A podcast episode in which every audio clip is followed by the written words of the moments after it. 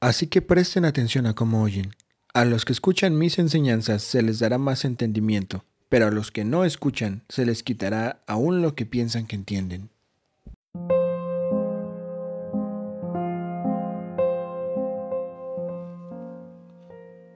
Hola, bienvenido a este podcast, bienvenido de nuevo, gracias por tomarte el tiempo para escucharme. Me llamo Daniel y espero que lo que voy a decir te ayude en algún ámbito de tu vida.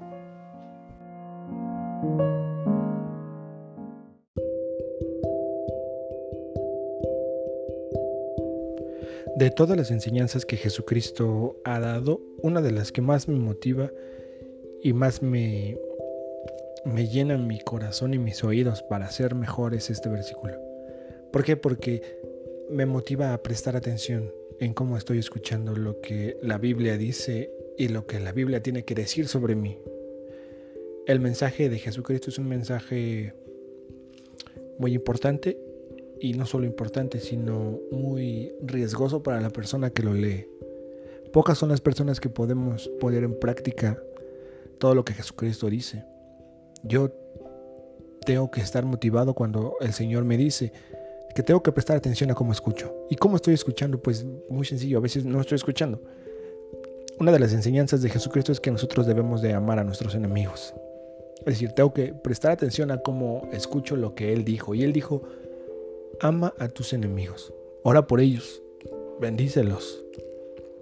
Y cuando yo me enfrento a un enemigo, a una persona que no me hace bien, sino que me lastima, me, me hiere, eh, tanto física, emocional o psicológicamente, de la manera en la que sea. Yo no me siento a gusto orando por esa persona. Quizá, no, lo dije mal. Orando sí, porque yo podría orar. Señor, rompe los dientes. Eh, podría usar un salmo de esos que usa David para pedir justicia de Dios y decir, mire Señor, déjele caer el poder. Pero Jesucristo dice, que ¿Qué sentido tiene orar por los que te hacen bien? Cualquiera lo hace. Ora por los que te hacen mal. Y yo me pregunto, ¿por qué Jesús nos motiva a que prestemos atención a cómo escuchamos si en realidad podemos escuchar y, no hacer? Por lo siguiente, porque a los que escuchan sus enseñanzas, a los que escuchan, ora, bendice, ama a tu enemigo, se te dará más entendimiento. Y el entendimiento es algo que que es muy importante para cualquier persona. Me he encontrado con, con muchos cristianos que, que, que se dicen ignorantes en muchos sentidos de la palabra de Dios. Y es cierto, hay muchos misterios en la palabra suya que son indescifrables porque eh, terminan siendo un misterio. Pero hay cosas que nos han sido reveladas. Y esas cosas que han sido reveladas a veces no las entendemos. ¿Por qué? Porque no tenemos el entendimiento necesario del Espíritu Santo para que nosotros podamos poner en práctica lo que la palabra dice. Pongo un ejemplo. Amar a Israel.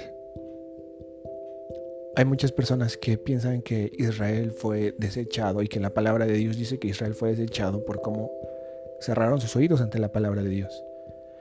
Y este versículo nos deja ver cómo cerraron los oídos, porque él dice que Jesucristo dijo que él hablaba en parábolas para que muchos no entendieran el mensaje, y no es que lo hiciera a propósito, sino porque a Dios le plació que el mensaje les fuera revelado a ciertas personas y a ciertas personas no.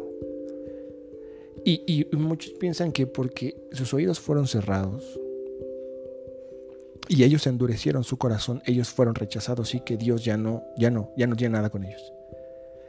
Y eso no es cierto. El libro de Romanos nos explica otra cosa completamente diferente con cuál es el plan con Israel y por qué nosotros tenemos que estar orando por Israel.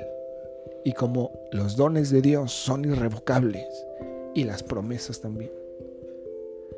Entonces, prestemos atención a cómo escuchamos. ¿Para qué?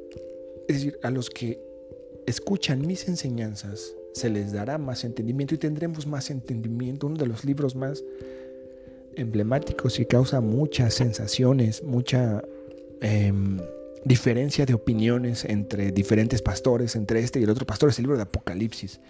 El libro de Apocalipsis es el que causa más polémica. Y miren esto, si nosotros oramos por entendimiento, Dios nos revela su plan para la salvación de todos los escogidos por Él. Él nos revelará si nosotros se lo pedimos, si oramos por sabiduría. Él nos dará la sabiduría y el entendimiento, pero aquí hay algo importante.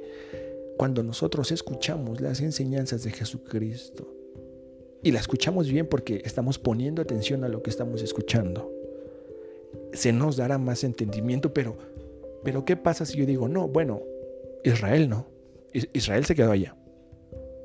Yo no amo a mis enemigos, yo no oro por mis enemigos, yo mucho menos bendigo a mis enemigos. Yo no amo a mi prójimo, yo quiero la bendición para mí. Cuando a veces tomamos actitudes que pueden ser estas o incluso unas más leves, nos vamos a topar con que los que no las escuchan se les quitará aún los que piensan que entienden. Es decir, cuando yo pienso que Dios hará las cosas de una manera, ese entendimiento se me va a quitar a mí, porque yo no estoy entendiendo como Dios quiere que yo entienda. Dios le ha revelado sus mayores misterios a unos niños y les fue escondido de mentes muy brillantes. Yo pienso en los fariseos. Los fariseos, al margen de la imagen que nosotros tengamos sobre ellos, eran personas instruidas en todo, en la ley y en las tradiciones de Moisés. Ellos habían estudiado durante mucho tiempo, durante demasiado tiempo. Y cuando llegó el Mesías y no cumplió con las expectativas de su estudio, por supuesto, porque no entendieron qué era lo que quería Jesucristo, no entendían que Dios pide misericordia y no sacrificios. No entendieron que las obras están bien, que los rituales están bien, pero es mayor el amor que uno tiene que mostrar en misericordia. Dios anhela que los hijos suyos sean como Él. Que prestemos atención a esto, que como Él es misericordioso, nosotros seamos misericordiosos. Como el Padre es compasivo, nosotros seamos compasivos. Esto lo dice la palabra de Dios, no, lo digo yo.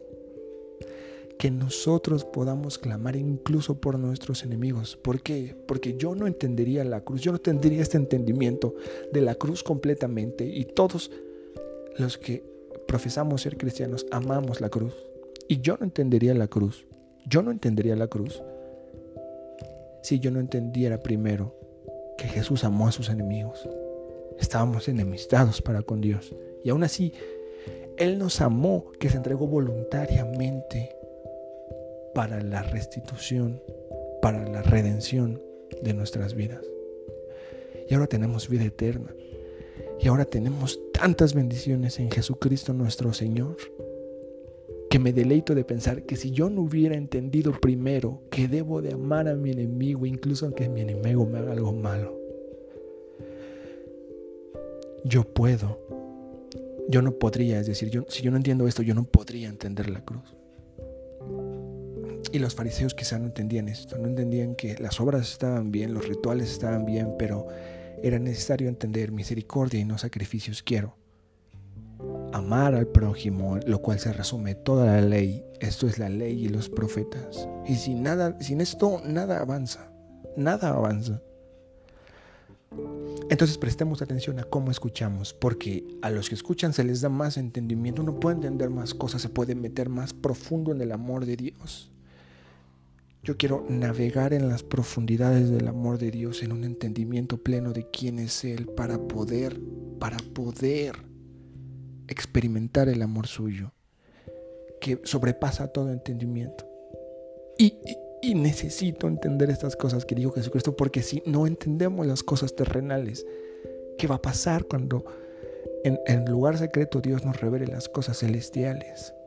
Necesitamos poner mucha atención a cómo escuchamos las enseñanzas de Dios, porque tal vez hemos escuchado durante mucho tiempo enseñanza tras enseñanza y predicación tras predicación y conferencia tras conferencia, podcast tras podcast, libro tras libro y está bien, pero hay algo importante que hay que prestar atención por cómo escuchamos, porque si yo no lo experimento en mi vida, yo no puedo entenderlo. cuando yo experimento lo que pasó en el Calvario. Cuando yo experimento esto, cuando yo veo a Jesús sufriendo, sufriendo, amando a sus enemigos, ahí es donde yo me doy cuenta que vale la pena seguir ese hombre. Que vale la pena seguir a Dios. Que vale la pena seguir a ese Dios. No hay, no hay otro camino.